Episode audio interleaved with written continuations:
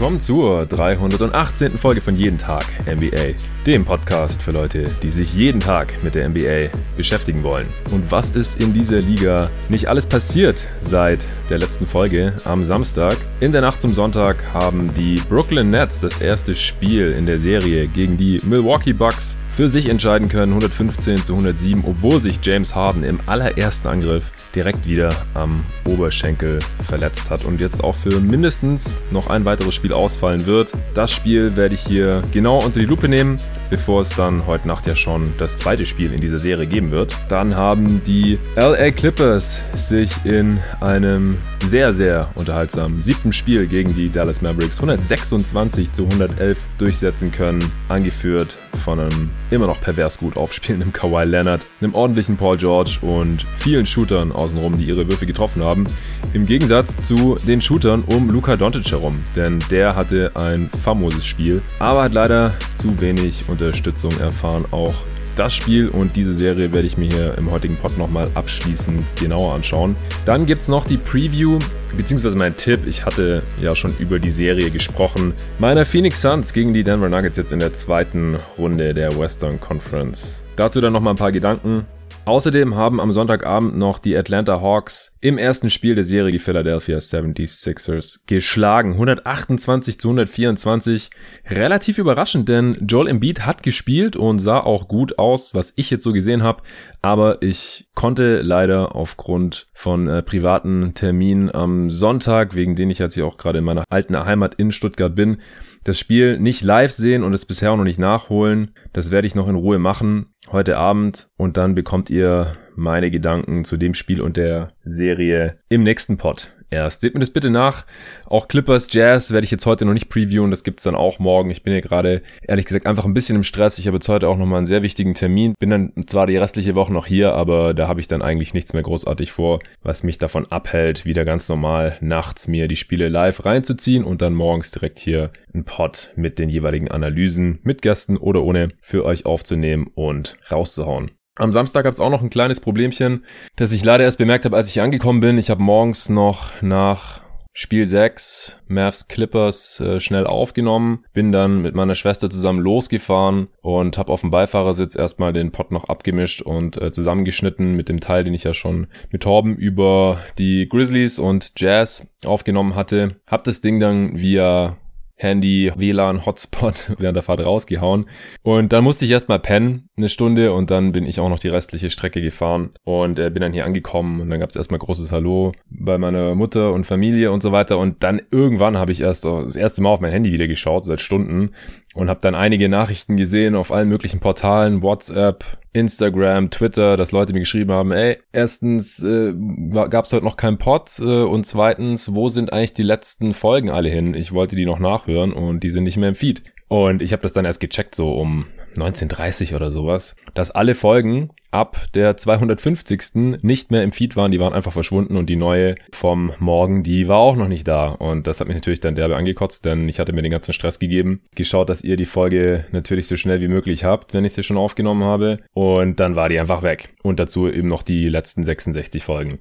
Ich habe das dann gefixt, ich habe den Fehler gefunden, war ein technisches Problem mit meinem äh, Hosting.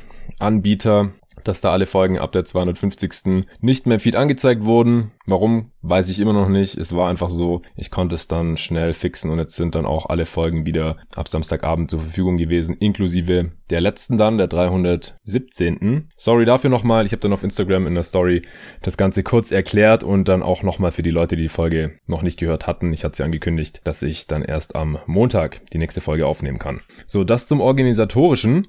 Bevor ich jetzt gleich in Bugs Netz einsteige, noch der Hinweis. Es gibt mal wieder eine von Bearformance gesponserte Folge heute. Freut mich sehr. Ich habe mittlerweile drei Sportbags von Performance. Ich habe die kleine, Größe S, beziehungsweise die nutzt meine Freundin. Mir persönlich ist die zu klein, aber ihr waren alle anderen Größen zu groß. Ich hatte ihr nämlich die L gegeben, nachdem ich mir noch die XL-Größe zugelegt hatte. Das ist für mich persönlich die beste.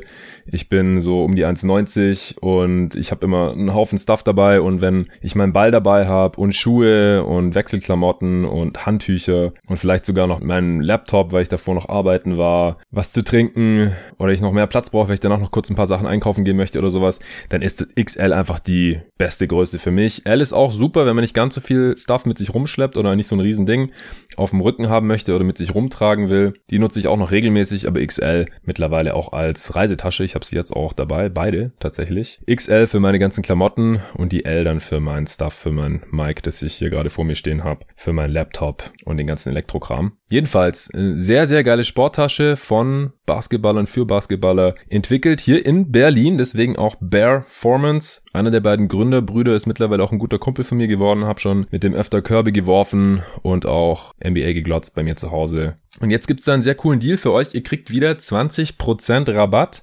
mit dem Rabattcode jeden Tag NBA als ein Wort, großes J, großes T, großes NBA jeden Tag. NBA, den Code findet ihr wie immer auch in der Beschreibung dieses Podcasts, wenn ihr auf bearformance.com geht, checkt dort den Sportbag aus. Sucht euch eine Größe heraus und bekommt 20% Rabatt auf den Preis. Und wenn ihr Teil eines Teams seid, sei es jetzt Basketball und natürlich ist die Tasche auch für jedwede andere Sportart oder auch Freizeitaktivitäten geeignet, dann gibt's auch einen Sonderpreis, wenn ihr direkt für das ganze Team diese Tasche bestellen wollt mit eurem Team-Logo drauf. Exklusiv für euch jeden Tag NBA-Hörer und Hörerinnen. Größe L ist es dann fast 50% Rabatt auf die Tasche mit dem Logo für euer gesamtes Team. Wenn ihr da Interesse dran habt, dann schreibt einfach eine Mail an hello at bearformance.com. Hello at bearformance.com. Packe ich euch auch in die Beschreibung dieses Podcasts noch mit rein. So, Bugs Nets. Samstag auf Sonntag. Ich habe es mir live reingezogen, nachdem ich drei Stunden Schlaf bekommen hatte. Sicherlich eine der interessantesten Zweitrundenserien jetzt überhaupt. Viele sagen ja, es sind die vorgezogenen Finals. Finde ich immer schwierig zu bewerten zum Zeitpunkt der Serie. Das kann man dann vielleicht, wenn die Playoffs mal durch sind, besser bewerten. Denn wenn jetzt hier eins von beiden Teams in die Finals kommt und dann dort verliert, dann kann man schwerlich behaupten, dass sich hier irgendwie schon die beiden besten Teams gegeneinander messen durften. Und wie in jeder Serie und bei jedem Team gibt's auch hier wieder Verletzte und Angeschlagene. Bei den Bucks ist es der Starter Dante DiVincenzo, hatte ich hier im Pod ja auch schon besprochen, als ich diese Serie hier schon mit verschiedenen Gästen besprochen hatte, denn es war ja relativ klar, dass es darauf hinauslaufen würde, dass die Nets die Celtics hinter sich lassen sollten und auch die Bucks. Die Heat, nachdem sie da schon früh 13-0 geführt hatten. Auf Seiten der Nets fehlt Jeff Green zum einen, der wahrscheinlich wichtiger ist, als man annehmen würde in dieser Serie, weil er einfach einen sehr guten Body hat, um Janis zu verteidigen, im Gegensatz zu allen anderen Spielern der Brooklyn Nets. Da gibt's einfach sonst niemand mehr. Die sind entweder zu dünn, Nick Claxton oder Kevin Durant, zu klein, Blake Griffin oder zu langsam, DeAndre Jordan. Und sonst haben die da einfach niemanden. Green ist so der einzige, der größenmäßig, kraftmäßig und auch von der Athletik her körperlich einfach so einigermaßen mit Janis konkurrieren kann. Deswegen das wahrscheinlich allein schon der größere Verlust für die Nets als Dante DiVincenzo, den sie mit Pat Connaughton einigermaßen gut ersetzen können. Ein paar Minuten mehr für Brent Forbes. Tatsächlich jetzt auch gerade mehr Minuten für Jeff Teague, da komme ich dann gleich noch zu. Aber das ganz große Ding ist jetzt natürlich und auch ein Riesendämpfer für alle, die sich jetzt so auf die Serie gefreut haben, wie ich das getan habe, ist, dass James Harden verletzt ist. Das ist der allerwichtigste Punkt, den man aus Spiel 1 mitnehmen muss. Mit riesigem Abstand. Alles andere, was da passiert ist, halte ich für nicht so super aussagekräftig oder relevant für den restlichen Serienverlauf. Werde ich natürlich gleich trotzdem alles noch besprechen. Ich werde jetzt nicht so sehr auf den Spielverlauf eingehen, einfach weil das Spiel schon zwei Tage her ist und die Leute, die wissen wollen, wie das Spiel verlaufen ist, die haben es mittlerweile wahrscheinlich schon angucken können oder das sonst wie erfahren. Sondern ich werde jetzt eher auf die Hauptfaktoren schauen, was anders war, als ich es erwartet hatte und worauf ich jetzt auch heute Nacht bei Spiel 2 besonders mein Augenmerk legen werde. Aber das Harden fehlt, das ist natürlich schon richtig, richtig mies für die Nets. Und er fällt jetzt schon mal sicher für Spiel 2 aus. Es war auch sehr schnell klar, dass er in Spiel 1 nicht mehr eingreifen würde es war ja auch direkt im ersten Angriff hat er sich wieder am Hamstring verletzt. Die Verletzung, die ihn ja auch schon Ende der Regular Season länger rausgehalten hat. Und das ist einfach so eine Muskelverletzung, wo man einfach nicht weiß, wie lang der Spieler jetzt darunter leiden wird, wann kommt er zurück, wie kommt er dann zurück. Und er kann sich natürlich auch jederzeit erneut verletzen oder das wieder verschlimmern, wenn er spielt. Ja, und die große Stärke der Brooklyn Nets ist natürlich die Offense. Und da ist James Harden ein riesiger Faktor als primärer Playmaker und Ballhändler, damit Irving und Durant sich auf ihr Scoring konzentrieren können und damit halt auch die meiste Zeit während des Spiels immer zwei von diesen krassen drei Dudes auf dem Feld stehen können. Da stellt einfach jede Defense vor Probleme und nur mit Durant und nur mit Irving ist es natürlich trotzdem machbar, hat man jetzt ja in Spiel 1 auch gesehen, auch wenn beide jetzt nicht ihre effizientesten Spiele hatten. Da müssen dann eben die Rollenspiele abliefern, vor allem ihre Dreier treffen, aber über den gesamten Verlauf der Serie, da schwächt es die Nets schon enorm. Und ich hatte die Bucks ja schon favorisiert. Ich hatte auf Bucks in sieben getippt, habe mich jetzt nicht besonders wohl damit gefühlt, habe gesagt, das kann natürlich in beide Richtungen gehen. Wie man gesehen hat, können die Bucks auch, obwohl sie nur auf Dante DiVincenzo verzichten müssen, hier durchaus mal ein Spiel verlieren. Aber unterm Strich würde ich sagen, sind sie jetzt für die restliche Serie auf jeden Fall favorisiert. Deswegen sehr, sehr stark von Brooklyn und extrem wichtig, dass man trotzdem die Nerven behalten hat nach Hardens Ausfall und den Sieg geholt hat, auch relativ ungefährdet am Ende.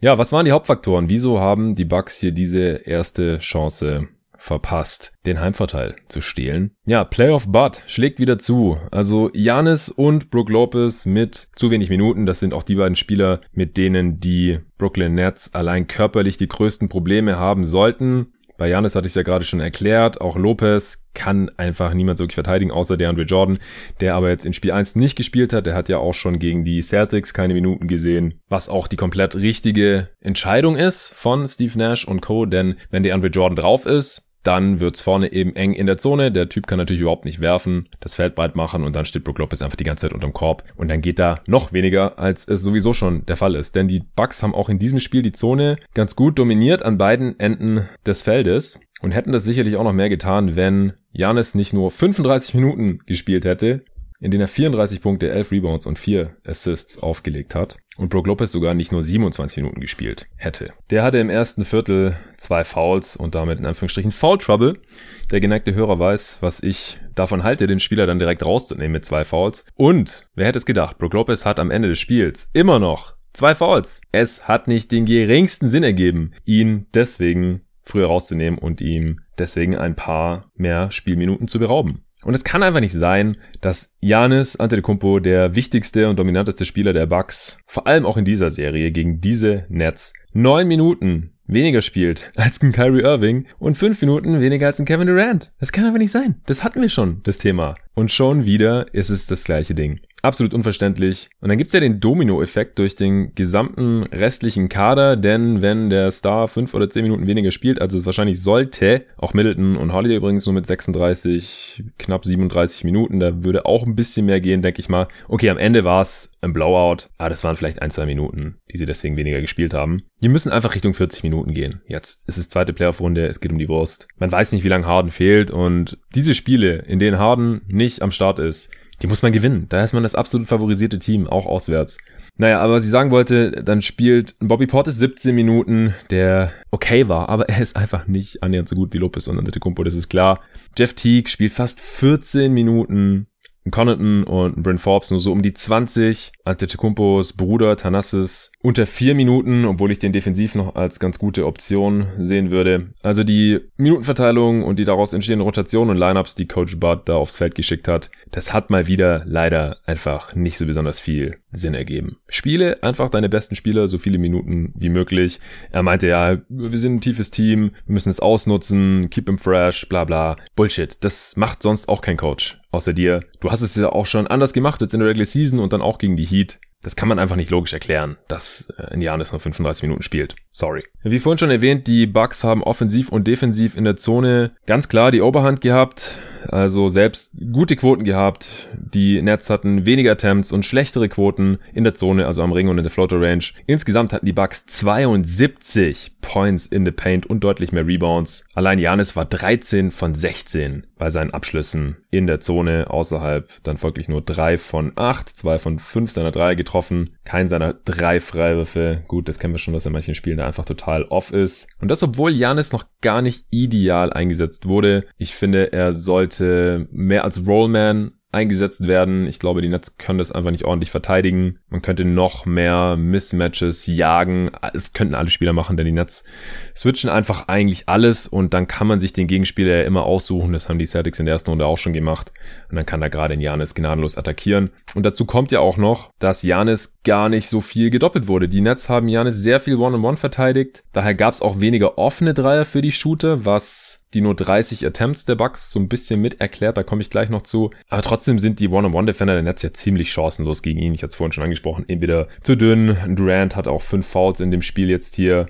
Also das ist schon eine körperlich ziemlich anstrengende Serie, glaube ich, für Kevin Durant, wenn er hinten sich entweder Brooke Lopez gegenüber sieht, der in dem Spiel auch wieder nur ein seiner elf Würfe von hinter der Dreierlinie genommen hat. Das hatten wir ja auch schon in der Serie gegen die Miami Heat gesehen, dass Brooke Lopez nicht mehr nur dieser Spot-Up-Shooter ist dieses Jahr. Auch in den Playoffs in der Zone war er acht von zehn. Ja, also da kann ihn halt auch niemand der Netzspieler annähernd halten spielt er die Mismatches gnadenlos aus. Oder wenn KD gegen Janis steht, der kann halt auch nichts entgegensetzen. KD ist ja auch ein bisschen schmaler, dünner, leichter noch unterwegs, als er es zuletzt in Golden State gewesen war. Ich denke, man sieht das. Ist wahrscheinlich auch wie bei vielen Spielern gerade dieser Größe grundsätzlich gesünder für seinen gesamten Bewegungsapparat, wenn er nicht ganz so viel Gewicht drauf einwirkt. Und er kommt eben gerade auch erst von einer der schwersten Sportverletzungen, die man haben kann, zurück nach seinem Achillessehnenriss. Aber im Kampf in der Zone gegen körperlich brutale Typen wie Janis Antetokounmpo oder auch Brook Lopez, da hat er natürlich keine Chance, muss auch immer wieder faulen. Und ein KD in Foul Trouble ohne James Harden, das ist natürlich auch ein ganz, ganz großes Problem in dem Spiel. Also ich gehe jetzt, wie gesagt, heute nicht so auf den Spielverlauf ein, aber in dem Spiel, da gab es auch eine Szene, da hat KD am Ende des dritten Viertels, war das glaube ich auch noch versucht, einen Charge gegen Brook Lopez zu ziehen und sah mir auch sehr danach aus, dass es eins war. Und es wäre zu dem Zeitpunkt, glaube ich, sein fünftes Foul schon gewesen. Am Ende hat er auch fünf gehabt. Das heißt, er wäre dann ausgefault, rein theoretisch. Praktisch hat er das nicht, aber das ist auf jeden Fall auch was, was man die nächsten Spiele hier noch im Auge behalten sollte. Und wenn die Nets Janis weiterhin One-on-One verteidigen mit diesen ganzen Dudes, dann, dann muss der, dann, und wenn er dann auch die mehr Minuten spielt, wie ich es hier gerade anfordere, dann muss der eigentlich um die 40 Punkte im Schnitt machen. Klingt jetzt crazy, aber ganz ehrlich, der hat jetzt schon 34 gemacht in 35 Minuten. Wenn das noch konsequenter attackiert und ausgenutzt wird, dann muss der um die 40 machen. Bei sehr guter Effizienz wie er es jetzt auch im ersten Spiel schon hatte. Ja, 110 Offensivrating. Ich glaube, da ist dann auch noch ein bisschen mehr drin. Wenn er seine Freiwürfe einigermaßen trifft, Allgemein waren die Bucks in diesem Spiel offensiv überhaupt nicht effizient unterwegs. 103er Offensivrating als Team, also da lag Janis mit seinem 110er Offensivrating noch deutlich drüber, was natürlich in erster Linie darauf zurückzuführen ist, dass sie ihre drei überhaupt nicht getroffen haben, 6 von 30 insgesamt. Das sind 20 Prozent und 30 Attempts sind wie gesagt auch nicht viele, aber wenn man, selbst wenn man weiterhin nur 30 Dreier bekommt, weil Janis eben nicht gedoppelt wird, wenn man da annähernd eine normale Quote trifft, also sagen wir mal 10 von 30, ja, das sind immer noch nur 33 Prozent, das wäre noch unterdurchschnittlich für Milwaukee, aber 10 von 30 Dreiern hätte man vier Dreier mehr, dann hätte man 12 Punkte mehr, Milchmädchenrechnung ist klar, aber dann gewinnt man dieses Spiel halt mit vier Punkten. Ja, nur mal so ganz simplifiziert runtergebrochen. Freiwürfe auch wieder nur mit 11 von 19, Treffern 57 Prozent, auch das ist unterdurchschnittlich. Und es erinnert alles schon sehr, sehr stark an dieses erste Spiel in der ersten Runde gegen die Miami Heat, in dem die Bucks ja auch ihre Dreier gar nicht getroffen haben, die Freiwürfe gar nicht getroffen haben. Manche Leute haben ja damals gesagt, ja, das sind halt die Bucks. Äh, es ist halt ein schlechter Freiwurfschütze. Ja, ist er, aber halt nicht 0%, 0 von 3 Freiwurfschütze, sondern über die ganze Serie wird sich das dann wahrscheinlich wieder um die 60% einpendeln bei ihm. Und genauso die Dreierschützen, die werden nicht ewig 20% kumuliert treffen. Also Chris Middleton auch. Spiel zum Vergessen. 0 von 5. Der wurde auch gut verteidigt. Der wurde interessanterweise dann wieder häufiger gedoppelt in diesem Spiel. Aber dass der 6 von 23 ballert, äh, kein Dreier trifft, einen von seinen zwei Freiwürfen nur, das glaube ich, werden wir jetzt nicht so häufig sehen. Für 13 Punkte, 13 Rebounds, drei davon auch offensiv. Also wie gesagt, am offensiven Brett auch Lopez mit 5 Offensiv-Rebounds, Drew Holiday mit 4. Da sehe ich die Bucks schon weiterhin dominieren. Das ist ja auch einfach eine Schwachstelle der Netz, schon die ganze Zeit. Holiday nur mit zwei von sieben Dreiern. 17 Punkte aus 20 Shooting Possessions. Auch das ist mies ineffizient. Bryn Forbes nur einen seiner fünf Dreier getroffen. Portis, Connaughton, Teague, Lopez haben alle ihren einzigen Dreier nicht getroffen. Und PJ Tucker eins von vier. Also Janis war quasi der beste Dreierschütze im ersten Spiel. Das bleibt nicht so. Das denke ich, haben die Bucks schon zur Genüge bewiesen und das, die starten ja jetzt schon fast traditionell mit einem mit schlechten Quoten in eine Playoff-Serie. Also laut Kevin Pelton von ESPN, seit Budenholzer sie coacht, haben sie in Game Ones eine fast 4% schlechtere Effective Field Goal Percentage, also Zweier und Dreier zusammengenommen, als dann in der restlichen Serie. Das ist schon auffällig. Ich weiß nicht, ob man das jetzt schon als Feel-Out-Game oder so bezeichnen möchte. Aber das ist, glaube ich, so ein bisschen die Hoffnung. Also, dass das Coaching im ersten Spiel relativ mies war, das ist, glaube ich, relativ klar. Das war auch gegen Miami so. Und dann kamen aber halt die Adjustments im Gegensatz zum letzten Jahr, zu den letzten Playoffs. Und ich denke, das wäre hier auch aus Sicht der Bucks dann die Hoffnung. Und also ich bin neutral in dieser Serie, aber ich habe eben auf die Bugs getippt und mache das auch weiterhin. Und deswegen wäre das dann auch natürlich meine Hoffnung, dass ich hier nicht komplett daneben liege. Ich kann mich natürlich auch täuschen und Budenholzer macht wieder komische Sachen. Das wäre aber dann schon fast so die einzige Möglichkeit, die ich sehe, dass die Bugs halt ihr Potenzial hier wieder überhaupt nicht realisieren, ihr Vorteil nicht ausspielen die besten Spieler nicht genug spielen und dann vielleicht Harden wirklich nur noch dieses eine weitere Spiel fehlt, dann zurückkommt, sofort wieder bei 100% ist, dann können die Nets hier nach wie vor die Serie holen. Das äh, will ich gar nicht in Abrede stellen. Aber ich sehe hier nach diesem ersten Spiel wirklich noch deutlich mehr Upside für die Milwaukee Bucks. Denn die hatten die Nets ja auch defensiv wirklich für ihre Verhältnisse ganz gut im Griff. Also 112er Offensivrating. Äh, das sowas äh, sieht man bisher nicht so oft bei den Brooklyn Nets. Wie gesagt, Harden hat gefehlt, deswegen sind die Minuten, in denen nur einer von Durant und Irving spielt, natürlich eine größere Herausforderung. Aber die Rollenspieler, die haben jetzt letzte Nacht auch ziemlich gut geliefert. Einfach an Mike James, der dann über 30 Minuten gespielt hat. 12 Punkte, 7 Rebounds, 3 Assists. Also es ist schon immer wieder beeindruckend, wie Teams, in denen äh, Mike D'Antoni coacht, der ist jetzt nur Assistant, aber bei den Rockets war das ja auch immer so, irgendwelche Spieler auf 10-Day-Contracts Two-Way-Spieler oder halt irgendwelche Free Agents, die man noch reingeholt hat, dass die dann im System auf einmal total gut funktionieren, ihre Dreier treffen, Selbstvertrauen haben. Das ist bei Mike D'Antoni schon seit Jahren so. Und jetzt auch hier dieses Jahr bei den Brooklyn Nets. Und Mike James ist da jetzt nur das äh, jüngste Beispiel. Ich glaube aber nicht, dass es ewig gut gehen wird. Ich kann mir vorstellen, dass Mike James jetzt nicht ganz oben drauf stand auf dem Scouting Report der Milwaukee Bucks. Und es gibt ja schon noch einen Grund, warum Mike James diese Saison eigentlich kein NBA-Spieler war. Ich habe ihn auch eine Saison in Phoenix mal näher betrachten dürfen und er hat schon massive Defizite. Er ist kein richtiger Playmaker für andere. Er ist ein Scoring Guard, der auch ziemlich die Scheuklappen auf hat. Ich finde, das hat man in dem Spiel auch wieder gesehen. Hat er einen Wurf getroffen im nächsten Angriff, guckt er nicht mal, wo sind Durant und Irving, die stehen neben ihm auf dem Feld, sondern er sucht wirklich nur den eigenen Abschluss. Und wenn die dann reingehen, cool. Wenn nicht, dann sollte er äh, eventuell den Ball mal wieder abgeben. Aber in dem Spiel, äh, super Game von ihm, keine Frage. Blake Griffin, auch mit einem Offensiv sehr, sehr starken Spiel. 18 Punkte, 14 Rebounds, 3 Assists und noch zwei Steals bei drei Turnovern. Ausgefault ist er am Ende auch noch. Also wie gesagt, defensiv kann er einfach attackiert werden. Er ist kein guter Help-Defender, kein guter One-on-One-Defender, vor allem halt nicht gegen Typen wie Janis oder auch Brook Lopez. Und wenn die Bucks das noch ein bisschen konsequenter attackieren, dann werden mehr Punkte gegen ihn gemacht, als er machen kann. Sein Dreier muss natürlich weiterhin fallen, den haben die Bucks ihm auch gegeben, weil sie natürlich lieber die Räume für Durant und Irving zustellen wollen. Da kamen dann wirklich late Closeouts, die den Shooter nicht daran hindern, den Dreier zu nehmen und wahrscheinlich auch beim Treffen nicht mehr großen Einfluss haben, deswegen vier von neun im ersten Spiel. Mal sehen, wie er weiter performen kann. Und Durant und Irving, ich habe es vorhin schon kurz erwähnt, die waren gar nicht mal so überragend. Also 29 Punkte aus 25 Shooting Possessions und drei Turnovers bei drei Assists. Es gibt ein 101er Offensivrating für Kevin Durant. Also wenn die Bucks ihn bei einem 100er Offensivrating halten können, ungefähr, in den meisten Spielen, dann ist das ein riesen, riesen Erfolg. Also da muss mehr kommen von ihm. Ich glaube, da ist auch noch Luft nach oben, keine Frage. Und er wird auch mehr liefern müssen, wenn Harden weiterhin ausfällt. Genauso Kyrie 25 Punkte aus 26 Shooting Possessions, aber dafür immerhin 8 Assists bei nur einem Turnover, deswegen 107er Offensivrating. Auch das ist stark unterdurchschnittlich für Kyrie Irving. Also die Stars waren die Topscorer in dem Spiel, aber dass sie das Spiel gewonnen haben, das würde ich noch viel eher den Rollenspielern heute zuschreiben. Eben Black Griffin, und ja, er ist nur noch ein Rollenspieler bei den Nets. Joe Harris, der sehr stark unterwegs war, 19 Punkte, 5 seiner 9 Dreier getroffen. Bruce Brown hatte gute Minuten, über 20 Minuten gespielt. Shamit nicht, zwei Punkte in zwölf Minuten, aber einen starken Assist hat er gespielt. Äh, Claxton, 14 Minuten, ja, starke Defense. Wenn er switcht, dann können die meisten Spieler der Bucks wirklich schwer gegen ihn scoren. Aber dann sollten sie halt auch nicht ihn attackieren.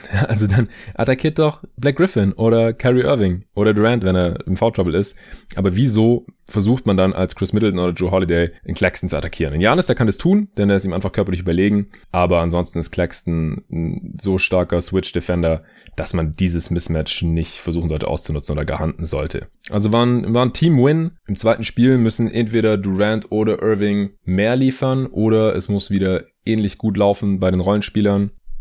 Die Nets haben 15 ihrer 40 Dreier getroffen, 9 mehr als die Bucks. Die 38% ist jetzt keine tolle Quote, aber das hat äh, mehr als nur ausgereicht. Denn die Rebounds, die werden sie verlieren. Den Kampf in der Zone werden sie auch verlieren. In dem Spiel hatten sie auch noch weniger Freiwürfe, deutlich weniger, nur 8 von 9. Die Bucks faulen auch einfach nicht besonders viel. Deswegen müssen die Dreier weiterhin fallen und Durant und Irving müssen in ihren One-on-One-ISO-Aktionen mehr überzeugen, beziehungsweise Irving muss ja jetzt auch ohne Harden dann mehr in die Rolle des Playmakers schlüpfen. Und da kann ich mir jetzt halt ohne James Harden nicht vorstellen, dass die Nets viermal gewinnen werden.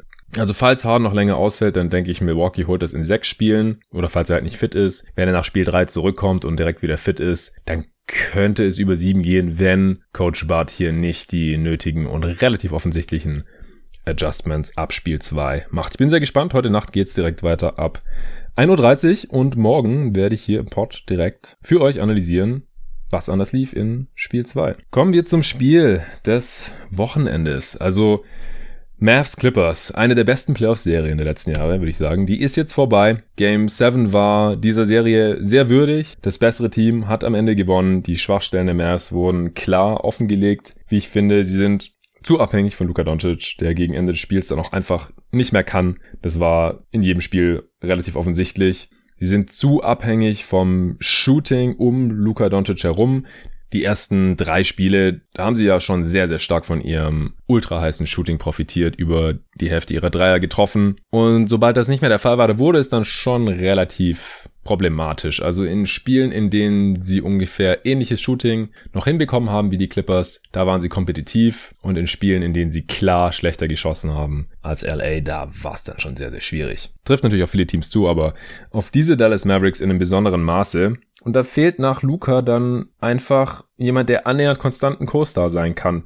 Das war in dieser Serie jetzt noch am ehesten Tim Hardaway Jr., der hat jetzt aber ein mieses Spiel, 7 nur 1 und 3 getroffen. Dorian Finney-Smith, der hatte sehr, sehr gute Spiele dabei, aber das ist einfach keine konstante offensive Option bei einem Team, das was wirklich reißen möchte. Sorry und ja, Christophs Porzingis, er hat jetzt ein besseres siebtes Spiel, aber er wird seinem Maximumvertrag hier einfach auch überhaupt nicht gerecht bisher. 16 Punkte, 11 Rebounds jetzt im siebten Spiel, aber halt keinen seiner 5 Dreier getroffen. 6 von 12, hatte ein paar schöne Cuts als sekundäre Action nach einem Pick and Roll von Luca und Boban zum Beispiel. Boban hat ihn auch ein paar Mal gut bedient. Ein paar seiner Midrange-Jumper hat er auch getroffen. Aber das wird noch spannend in Dallas jetzt, weil er war als zweiter Star, als Co-Star eingeplant, wurde entsprechend bezahlt, hat noch drei Jahre Vertrag jetzt. Und wenn er nicht auf einmal wieder spielt wie vor einem Jahr, dann wird er diese Kohle einfach nicht wert sein. Und dann müssen die Mavs gucken, wie sie das kompensieren können. Und der Rest ist auch einfach zu inkonstant. Also da hat dann einfach auch ein Fünfter überhaupt spielbarer Dude gefehlt bei den Mavs. Nach Doncic, Hardaway Jr., Finney Smith, und Porzingis, jetzt hat Boban über 30 Minuten gesehen in dem Spiel, hat auch wirklich am absoluten Limit, am Rande seiner Möglichkeiten gezockt. Am Ende 14 Punkte, 10 Rebounds, 3 Assists, 6 Offensiv-Rebounds auch. Aber ach, ja, ich hatte in den letzten Pots ja schon, schon dargelegt, dass es einfach schwierig ist, mit so einem Spieler dann über 30 Minuten in den Playoffs dann das Spiel auch zu gewinnen. Also die Clippers haben sich dann auch einfach irgendwann drauf eingestellt und das ist halt schade, weil Luca hatte eins der besten Game Sevens der NBA-Geschichte mit 29 Punkten in der ersten Halbzeit. Also 19 im ersten Viertel schon gehabt. Ich habe das Spiel mit äh, zwei meiner ehemaligen Mitspieler hier aus dem Basketballverein geguckt. Beides glühende Mavs-Fans seit Jahren natürlich schon, seit den Tagen von Dirk Nowitzki und jetzt natürlich auch den leichten Übergang gehabt mit Luka Doncic und der Typ hat halt 19 Punkte am Ende des ersten Viertels und wir halt so, ey, macht der jetzt heute hier irgendwie 60 Punkte oder 50?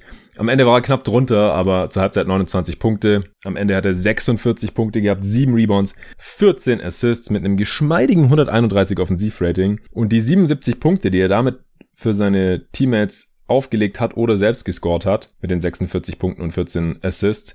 Das sind die meisten aller Zeiten in einem Game 7 laut dem Elias Sports Bureau. Ja, und auf der anderen Seite bei den LA Clippers, da spielt ein gewisser Kawhi Leonard, der immer wieder Kawhi Leonard Dinge getan hat. Paul George ist natürlich die deutlich beste zweite Option dieser Serie. Die Clippers haben auch den tieferen Kader, mehr Shooting und auch Tyron Lue, der hat keine Angst vor unerwarteten unerwarteten Entscheidungen, wie zum Beispiel Luke Kennard dann auf einmal spielen zu lassen. Auch 46 Minuten Small zu spielen gegen ein Team, das eben die meiste Zeit mit Boban Marjanovic äh, spielen lässt, die selbst nie Small gespielt haben. Das sind schon Entscheidungen, für die man sich im Nachhinein auf jeden Fall verantworten muss, wenn dieses Spiel verloren geht. Und davor hat er halt kein Schiss. Überhaupt, also nach den ersten beiden Spielen hat zu Recht jeder einen dicken Haufen auf Ty Tyron Lue gesetzt. Aber, also ich auch hier im, im Podcast. Ich habe die Entscheidungen hart kritisiert, die er da getroffen hat. Rotation, defensive Schemes, defensive Execution, Gameplan, Scouting, das sah alles sehr, sehr mies aus, muss man einfach so sagen. Die Clippers lagen zu Recht 0-2 hinten. Und auch nicht nur, weil die Mavs über 50% ihrer Dreier getroffen haben. Aber nachdem sein Team jetzt die Serie gedreht hat, lese ich auch sehr wenig darüber, wie stark er gecoacht hat. Das fällt dann wieder total hinten runter und dass Tyron Lue sehr gute Adjustments macht und vor allem auch sein Team unter größtmöglichem Druck nach 0-2 Rückstand nach den ersten beiden Heimspielen und nach einem 11 zu 30 Start im ersten Viertel, im dritten Spiel, im ersten Auswärtsspiel in Dallas noch zusammenhalten kann und immer noch im Griff hat, dass das nicht alles total den Bach runtergeht, so wie das letztes Jahr unter Doc Rivers passiert ist, wo die Clippers einfach komplett implodiert sind, das verdient einfach den allergrößten Respekt. Das ist meiner Meinung nach ein deutliches Upgrade über Doc Rivers.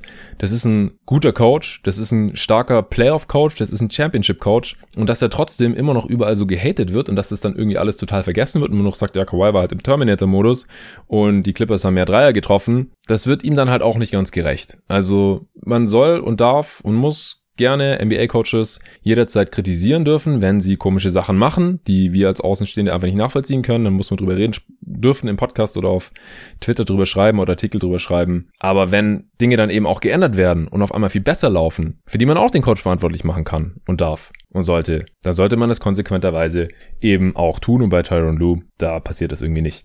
Sehr untypisch für ein siebtes Spiel und ganz anders als in Game 6 auch, wie ich hier im Pod erwähnt habe, war das hier mal wieder eine High-Scoring-Affair. Also die Clippers haben ein 137 Offensivrating aufgelegt, 68% True Shooting in einem siebten Spiel. Weiß nicht, ob es das schon mal gab, ich habe es jetzt nicht nachgeprüft, aber normalerweise sind halt siebte Spiele immer totale Schlammschlachten, Slugfests, die echt nicht schön anzuschauen sind, die natürlich immer spannend sind, wenn sie knapp sind, aber hier konnten sich die Teams dann wieder nicht so richtig verteidigen über große Strecken. Vor allem die Mavs hatten keine Antwort gegen die Offense der Clippers. Die Zonenverteidigung, die war einfach ungünstig, weil die Gegner äh, 20 von 43 Dreiern getroffen haben, die Clippers. Das war ja in Spiel 5 noch ganz gut gegangen, als Marjanovic gestartet ist.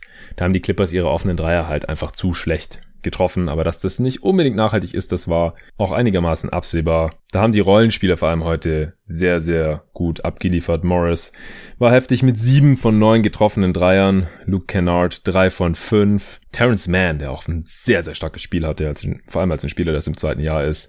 Zwei seiner drei Dreier. Und Reggie Jackson, drei von acht, ist nicht ganz so heiß, wie er es in dieser Serie schon war, aber alle drei Dreier von ihm, die kamen immer, wenn Dallas gerade drohte, einen Run hinzulegen. Waren auch sehr, sehr schwierige Dinger teilweise. Tiefe Dreier, mit Contest. Das waren ganz, ganz wichtige Dinge. Und die Mavs auf der anderen Seite halt nur mit 10 von 36 Dreiern. Das sind keine 28 Prozent. Ich hatte es schon erwähnt. Also Luca war 5 von 11 von Downtown. Finney Smith 4 von 7. Das sind zusammen 9 von 18. Und der Rest des Teams hat zusammen 1 von 18 Dreiern getroffen. Abseits von Doncic und Finney Smith ein von 18. Das reicht dann halt leider einfach nicht gegen so ein Hot-Shooting-Team, wie es die Clippers eben oftmals sind. Bei der Diskrepanz war es eigentlich krass, dass das Game lange so knapp war. Vor allem, weil die Mavs auch ihre Freiwürfe nicht getroffen haben. 11 von 17, das sind 65 Prozent. Die Clippers 24 von 24. Auch da keine Spur von Game 7 Pressure. Paul George 10 von 10. Kawhi Leonard 7 von 7. Und auch die Rollenspieler haben alle ihre Freiwürfe getroffen. Auch die Turnovers haben die Mavs klar verloren. 14 zu 8, das ist sehr, sehr deutlich. Luca hatte 6 davon. Gefühlt waren alle seine Ballverluste, forcierte Entry-Pässe auf Boban. Sie wollten natürlich dann auch den größten Vorteil da am Korb immer ganz gerne ausspielen. Das hat im Pick and Roll immer viel besser gepasst, weil sie Doncic da natürlich auch gerne dann trappen und doppeln und er dann immer den richtigen Pass spielt. Das war dann eben oft auf Boban auf dem Weg zum Korb, der dann entweder selber gescored hat oder wenn dann da die Hilfe kam, kam halt KP ein paar Mal reingekattet. Hätte man eigentlich viel öfter machen sollen, weil Dunks sind immer noch der effizienteste Wurf im Basketball. Aber wenn dann einfach so versucht wurde, den Boban Post-Up irgendwie zu nutzen, da hat Doncic teilweise den Ball einfach direkt zum Gegner gepasst. Die Clippers auch wieder relativ stressig mit Deflections unterwegs am Perimeter. Kawhi Leonard mit vier Steals, Paul George mit drei. Und da fragt man sich schon, wie konnten die Mavs sich überhaupt so lange im Spiel halten? Die haben ja immer wieder geführt. Ende des ersten Viertels, Anfang des zweiten, Mitte des dritten Viertels haben sie sich auch nochmal eine 5-Punkte-Führung erkämpft und erst dann gegen Ende des dritten, Anfang des vierten Viertels sind die Clippers auf 10, 12, 15 bis zu 19 Punkte weggezogen. Einen kleinen Run haben die Mavs dann nochmal hingelegt. Da sind sie dann nochmal auf sieben oder acht Punkte rangekommen am Ende, aber es hat dann nicht mehr gereicht. Da hätten sie dann einfach jeden Dreier treffen müssen.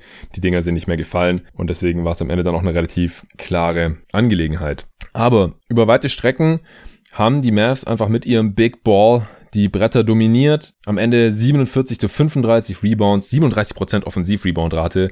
Das ist auch sehr, sehr viel. Also die Mavs haben mehr als jeden dritten ihrer eigenen Fehlwürfe einsammeln können. Wobei das in der zweiten Halbzeit auch stark nachgelassen hat. Zur Halbzeit hatten die Mavs noch mehr als die Hälfte ihrer Fehlwürfe selbst eingesammelt. Da kann man dann halt auch schlechte Freiwurf- und Dreierquoten und mehr Turnovers ein bisschen ausgleichen. Aber vor allem im vierten Viertel, da hatten die Clippers dann wichtige Offensivrebounds ihrerseits, um die Mavs halt nicht mehr ins Spiel kommen zu lassen. Und neben den schon erwähnten Rollenspielern, da hat natürlich auch Paul George und vor allem Kawhi Leonard hier mal wieder richtig heftige Superstar-Performances. Kawhi Leonard in dem Spiel mit 28 Punkten, 10 Rebounds, 9 Assists, also fast ein Triple-Double sieht man selten von ihm, mit 0 Turnovers.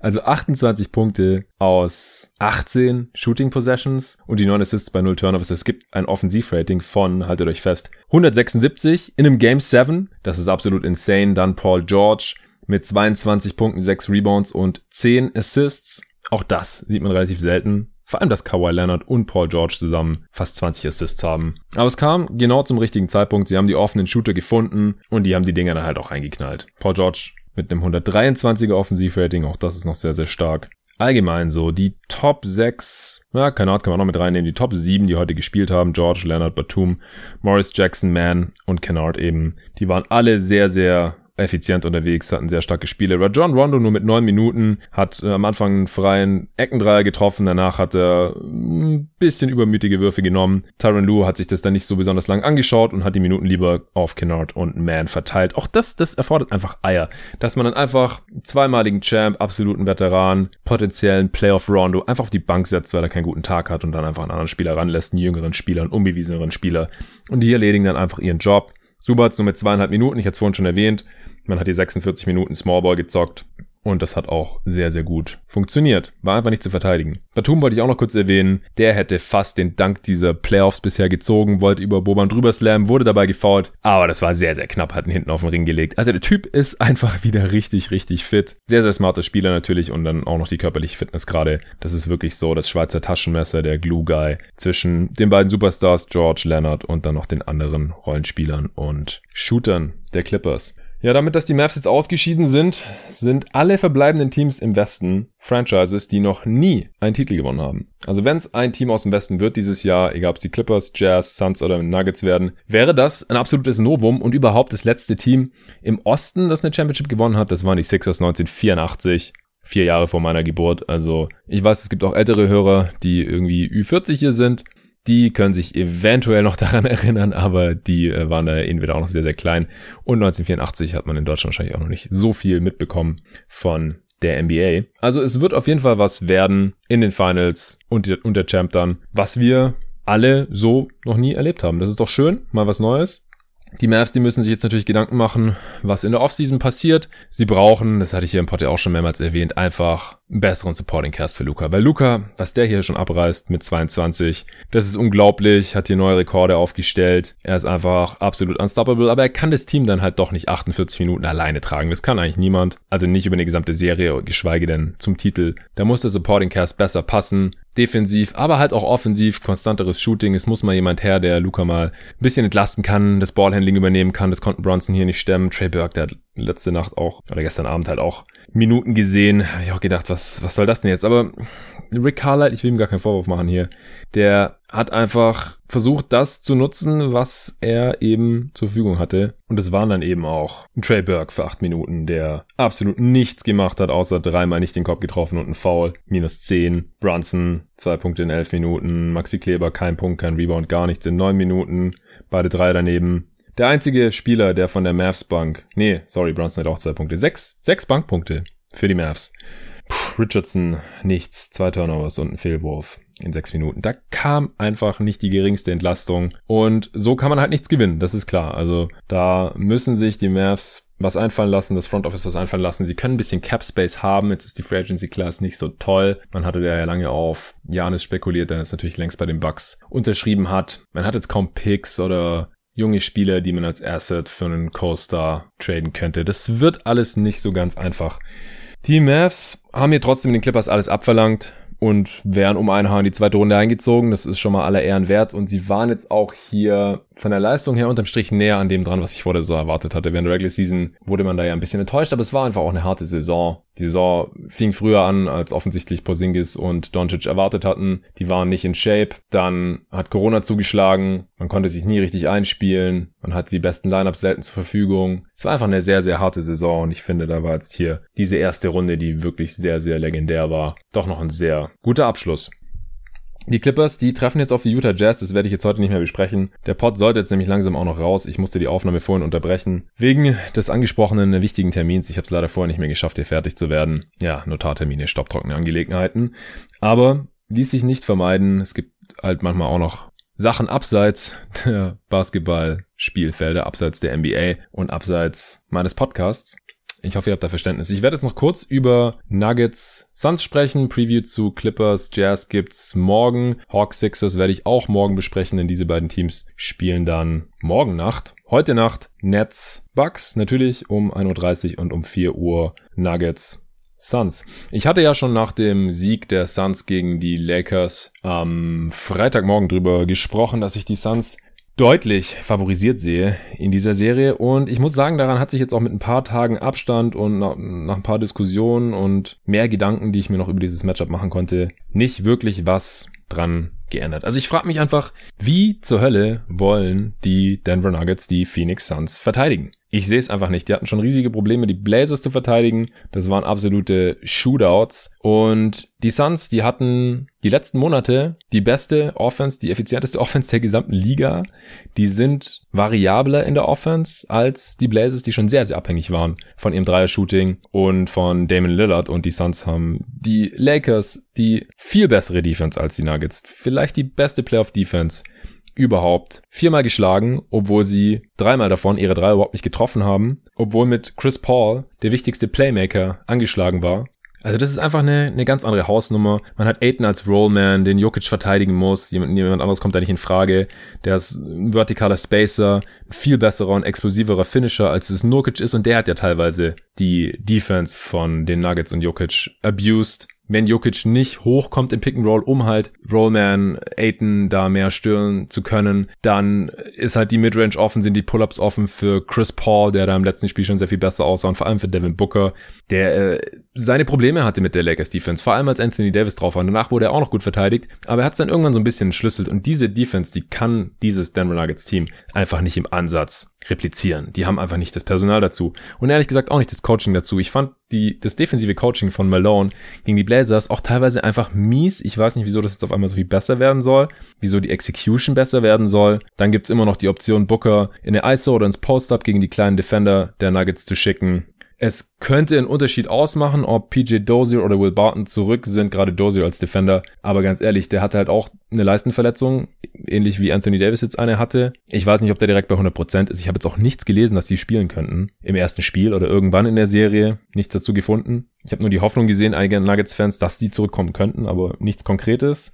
Also mit Jamal Murray wäre das auch nochmal eine ganz andere Serie, auch eine geilere Serie. Dann würde ich auch eine knappe Serie sehen. Ohne ihn würde es mich schockieren, falls die Nuggets diese Serie irgendwie gewinnen oder es auch knapp wird, also irgendwie über sieben Spiele geht. Die Suns, die können eigentlich nur verlieren, falls Aiden auf einmal viel schlechter spielt als gegen die Lakers oder auch viel schlechter Jokic verteidigt, als er das noch in der Regular Season gemacht hat. Denn der hat da wirklich einen sehr guten Job gemacht.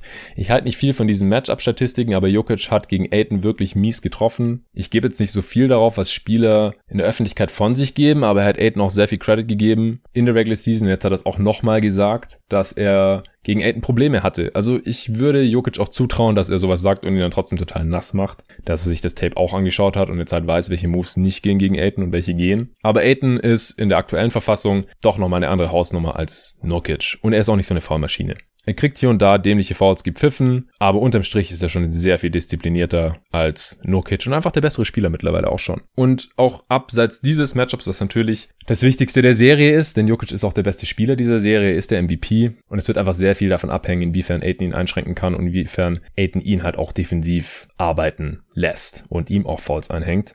Aber quasi alle Matchups sprechen für Phoenix. Wer, wer verteidigt Booker? Aaron Gordon, hatte ich auch schon im Pod gesagt, wenn der das macht, dann fehlt er in der Help Defense. Offensiv, da wird er wahrscheinlich von Crowder übernommen, sehe ich jetzt kein großes Problem. Michael Potter Jr., da kann ich mir vorstellen, dass Michael Bridges den richtig schön kalt stellt. Auf der anderen Seite kann man ihn in der Defense auf dem Flügel auf jeden Fall attackieren. Er ist sowieso schon ein relativ streaky Spieler, kann mal 22 Punkte im ersten Viertel machen, zur Halbzeit 26 haben und in der zweiten Halbzeit macht er dann auf einmal gar nichts mehr. Und der muss auf jeden Fall liefern. Ohne Murray, irgendwer muss Punkte machen für die Nuggets. Die Offense ist ja gar nicht so das große Problem. Die hatten immer eine effiziente Offense. Aber wenn die Suns Jokic auch wieder in die Single Coverage nehmen, so wie es die äh, Trailblazers gemacht haben, dann werden sich eben auch weniger Gelegenheiten für die Rollenspieler und für die Shooter und für Michael Porter Jr. bei den Denver Nuggets ergeben. Wenn Aiden in Foul Trouble kommt, dann haben die Suns ein Problem. Dann müssen sie wahrscheinlich Small spielen, wie das die Blazers auch gemacht haben. Denn ich glaube halt, auch wenn ich einen Scharic als stärker sehe in der Post-Defense als ein Ennis Kanter ist, dass man das einfach nicht dauerhaft machen kann. Dann wird man wahrscheinlich Crowder oder Tory Craig gegen ihn stellen müssen und das funktioniert halt einfach nicht dauerhaft. Deswegen natürlich ganz wichtig, dass Aiden äh, fit bleibt und kein Foul Trouble hat. Man ist schon ziemlich abhängig von ihm, das macht mir als Suns-Fan bisschen Sorgen, denn er hat auch zum Ende der Serie gegen die Lakers da ein bisschen abgebaut. Aber die Suns, die konnten sich jetzt auch sehr lang ausruhen und wenn Chris Paul so fit ist, wie er im letzten Spiel aussah oder sogar noch fitter, dann äh, glaube ich auch, dass die Suns ohne Ende scoren werden gegen die Denver Nuggets. Die Nuggets müssen eigentlich schon hoffen, dass Chris Paul nicht fit ist. Und ich glaube halt, dass es schon ausreichen würde, wenn er so fit wäre wie im letzten Spiel gegen die Lakers. Und da sind ja jetzt nochmal vier Tage vergangen. Das kommt ihm natürlich auch entgegen. Ansonsten glaube ich auch einfach noch, dass ähm, die Suns gut beraten wären, viel in Transition zu gehen. Gerade mit Devin Booker, das haben sie gegen die Lakers teilweise nicht genug gemacht, aber die haben auch eine bessere Transition Defense als die Nuggets. Das könnte noch ein großer Vorteil werden für Phoenix. Also ich sehe unterm Strich einfach viel mehr Vorteile auf Seiten der Phoenix Suns. Und solange alle einigermaßen fit bleiben und niemand jetzt auf einmal komplett anders spielt als noch gegen die Lakers, dann würde ich sagen Phoenix in 5. Ein Spiel kann man immer mal verlieren, man trifft kein Scheunentor, Aiden hat Fall Trouble, Jokic haut ein Monster-Game raus. Vielleicht können die Nuggets auch zwei holen, aber alles andere würde mich schon sehr, sehr, sehr, sehr wundern. Gebt mir gern Bescheid, falls es jetzt zu Fanboy-mäßig rüberkommt oder falls ich da jetzt gerade vielleicht einfach noch zu hyped up bin vom Sieg der Suns gegen die Lakers in der ersten Runde. Aber ich, ich sehe einfach, wenn ich mir das so objektiv wie nur irgend möglich anschaue und auch was ich so von anderen äh, Analysten und Experten so gelesen habe, ich, ich sehe einfach keinen richtigen Case für die Nuggets, wie sie diese Serie gewinnen oder extrem spannend machen können, also über sieben Spiele. Die Suns haben auch noch den Heimvorteil und sind tendenziell halt auch einfach das fittere Team. Das ist letztlich nicht fair, aber da kann man nichts dran ändern. Da können die Phoenix Suns letztendlich natürlich auch nichts dafür. Ich bin sehr, sehr gespannt auf heute Nacht. Werde das Spiel auch morgen früh dann natürlich gleich hier im Pod analysieren. So, das war's für heute. Ich hoffe, ich konnte damit euren Erwartungen gerecht werden. Sorry nochmal, dass der Pod heute später rauskommt. Unter normalen Umständen, bei einem normalen Job, wie ich ihn früher auch hatte, da hätte ich mir jetzt einfach ein paar Tage freigenommen. Aber es sind die NBA Playoffs und ich weiß, ihr wartet auf die Pots und ich schaue mir die Spiele ja sowieso an. Und dann will ich natürlich hier die Pots auch raushauen. Heute kam ein bisschen später, aber wie gesagt, die restliche Woche, da sollten die wieder vormittags erscheinen, wenn jetzt nichts völlig Unvorhergesehenes passiert in meinem Leben. Vielen Dank fürs Zuhören und für euer Verständnis. Vielen Dank auch nochmal an Performance fürs Sponsoren dieser Folge und bis morgen.